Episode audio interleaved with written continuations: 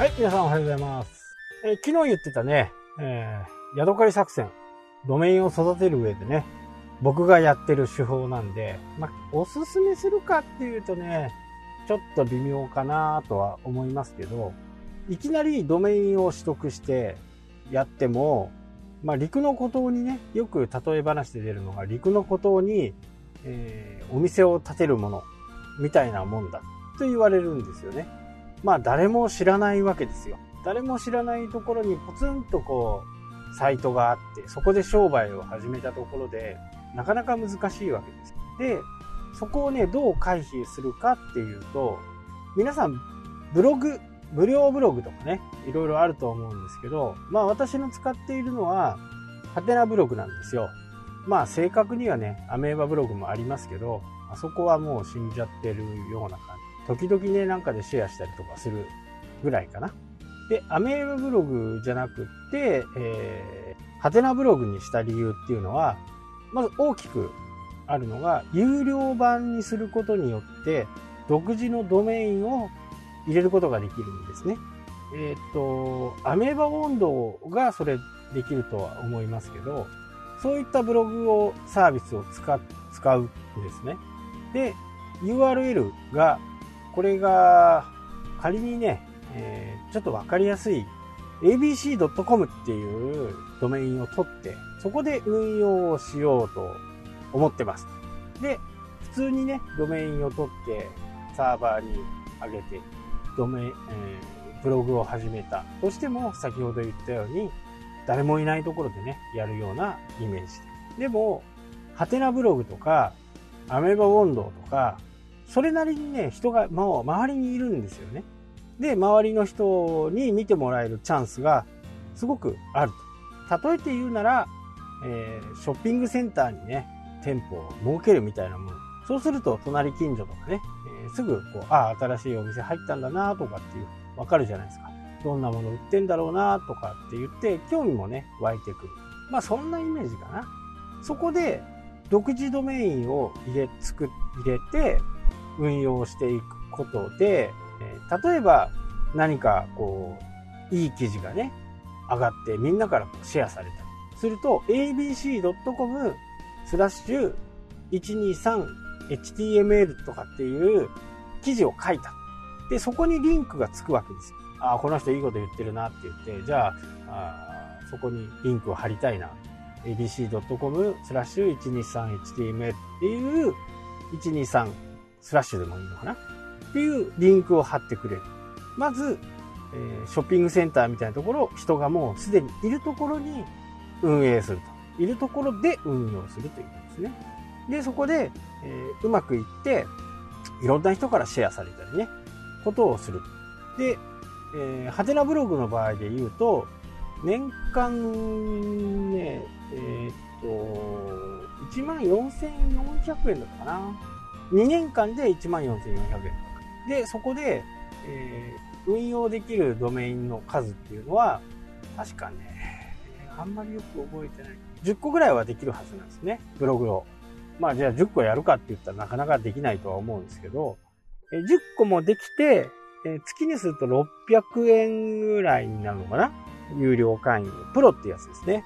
それにするとドメインを入れることが、独自のドメインを入れることができる。そこで、えー展開できる。ショッピングセンターで展開できる。で、そうすることで、もうこの abc.com っていうのは、ああ、武藤のだっていうふうにね、えーまあ、名前までわかんないけど、ああ、そんなブログあったよねっていうふうにね、覚えてもらえることができる。そうやってこのドメインに、えードメインにアクセスしてもらうっていうことですね。で、ある程度、そのドメインが育ってきたら、この abc.com っていうのは自分がコントロールしてるんで、引っ越そうと思ったらどこでも引っ越せるんですよね。サーバーを借りて。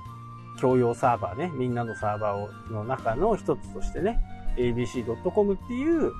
ドメインで運用することができるんですよ。今まではハテナブログのシステムを使わせてもらって、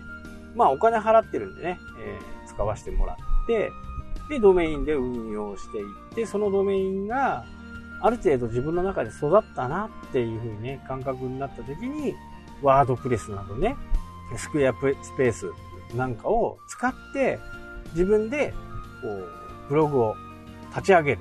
で、以前、abc.com123 っていう記事をそのままね、持ってくる。で、ドメインの URL も123にし、あドメインっていうか記事の URL も abc.com123 っていう、同じ仕様で作っとけば、見た方は、あ、なんかデザイン変わったよね、ぐらいになるんです。この abc.com スラッシュ123っていうところにリンクがついてるんで、ドメインが引っ越ししたとし、えサーバーを引っ越ししたとしても、そこはね、有効なんですよね。で、その間は、えー、ハテナブログとかね、ハテ、ハテブとか、ハテナブックマークとかでいろいろな人のところと交流も増えたりすることを、それをね、丸ごと持ってこれるんですよね。ハテナブックマークはなくなる。まあゼロになっちゃうんですけど、リンクは残ってる。ハテナブックマークよりも重要なのはリンクなんです。リンクを自分のところでコントロールできるようになるってことですね。なので、宿を借りてる感じ。まあ、宿借り戦法って僕が言いますけど、簡単に言ってしまうと、例えば今ドコモの電話番号、で、ドコモを使っている人がいる。今私がじゃあドコモ使っているとします。で、電話番号は1234だ。で、これ普通に1234でみんなかけてきますよね。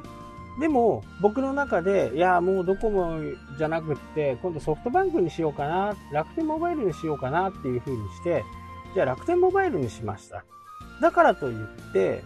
この1234っていう電話番号って変わらないですよね。かけてる方は、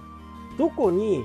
どこのサーバーが、サーバーにあるのとか、どこのキャリアなのかっていうのは、あんまり関心がないし、興味もないわけですよ。目的は、そこに電話がかかって、相手に電話が繋がれば問題ないわけですから、ドコモの